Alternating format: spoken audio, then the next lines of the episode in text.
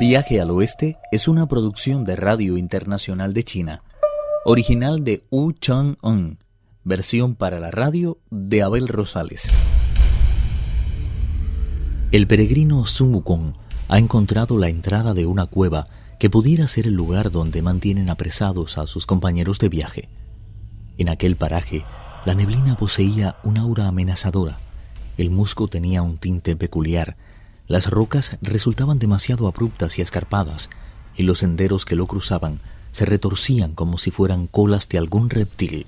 Pese a todo, los simios no dejaban de gritar, los pájaros cantaban sin interrupción y los fénix bailaban en parejas.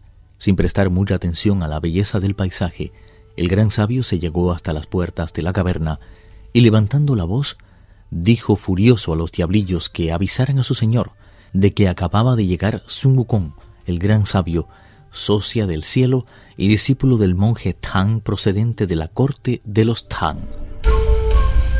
Ya está por fin aquí. Así exclamó el monstruo visiblemente satisfecho. Tras abandonar mi antiguo palacio y descender a la tierra, nunca he tenido la menor oportunidad de practicar las artes marciales.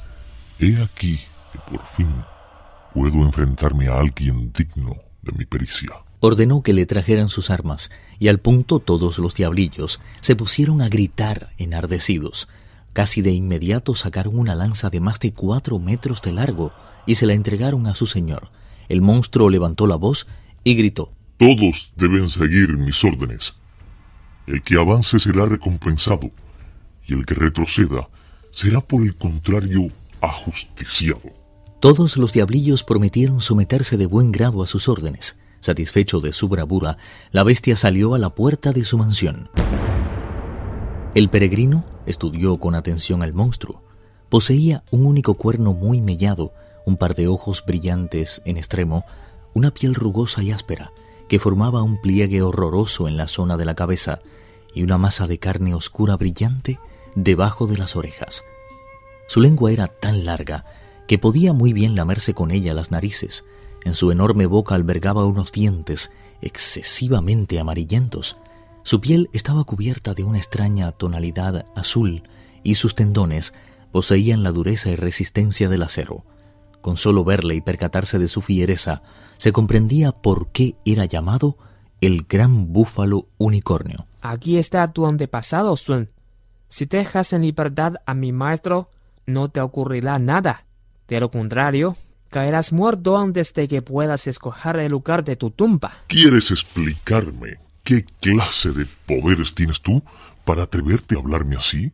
Si tu maestro se encuentra en mi poder, es porque me robó unos cuantos ornamentos y tuvo la mala fortuna de ser apresado. Para tu información, te diré que pienso comérmelo cocido al vapor.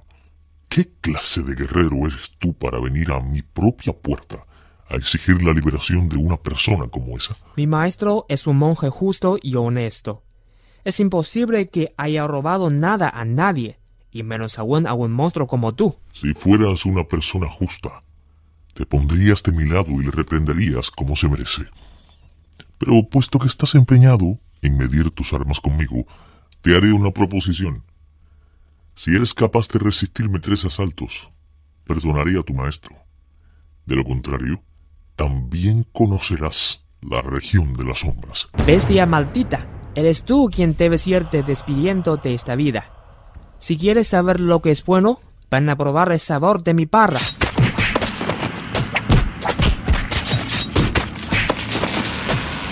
Comenzó un extraordinario combate.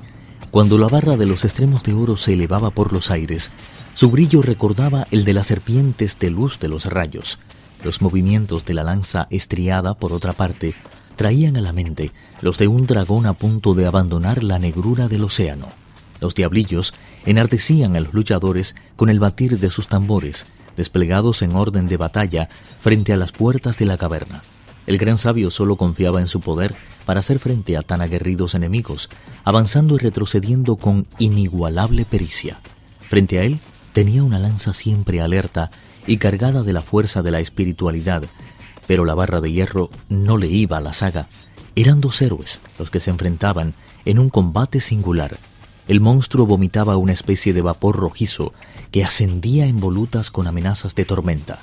Los ojos del gran sabio, por su parte, lanzaban rayos que recordaban bordados imposibles realizados en las nubes.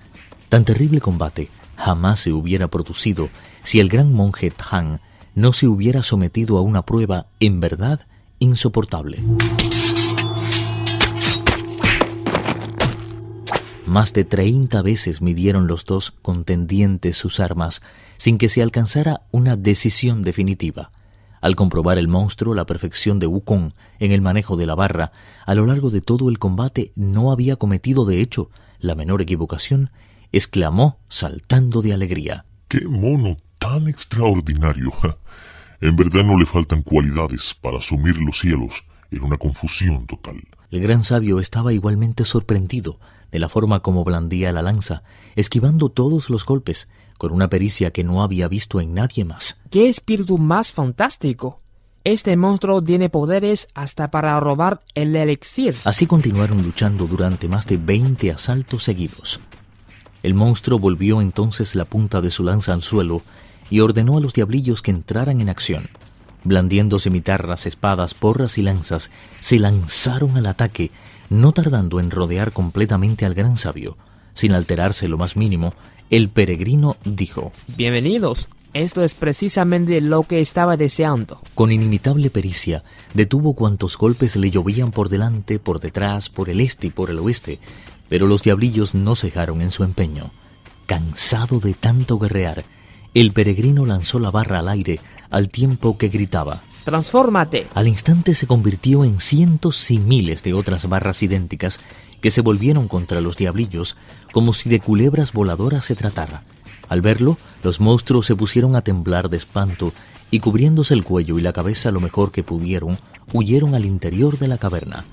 Solo el gran rey permaneció firme en su puesto. Se nota que eres demasiado atrevido, pero te aconsejo que prestes atención a este pequeño truco. Sacó de la manga una especie de escama blanca y brillante y lanzándola hacia lo alto gritó ¡Ataca! Todas las barras de hierro se convirtieron en una sola, que a su vez fue absorbida por la corona.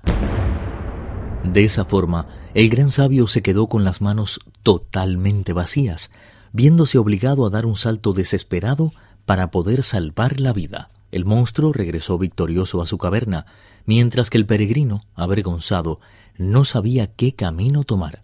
Es claro que el Tao puede alcanzar un metro de altura, pero los monstruos le aventajan por días. Quien pierde el rumbo de su naturaleza se ve consumido en una confusión absoluta y es incapaz de llevar a término sus propósitos. Apiádanse del Dharma que no tiene dónde asentarse. Todas sus decisiones están marcadas por el error. No sabemos de momento en qué terminó todo este asunto. Cuando llegó a la montaña del yelmo de oro, el rey mono se dijo muy triste. Desde siempre había brincado la esperanza de encontrar en usted, maestro, la vida y el camino que conduce a la verdad. ¿No propugnan acaso las enseñanzas de Buda, la benevolencia y la paz? Viaje al oeste, uno de los cuatro grandes clásicos de la literatura china. Versión para la radio, Abel Rosales.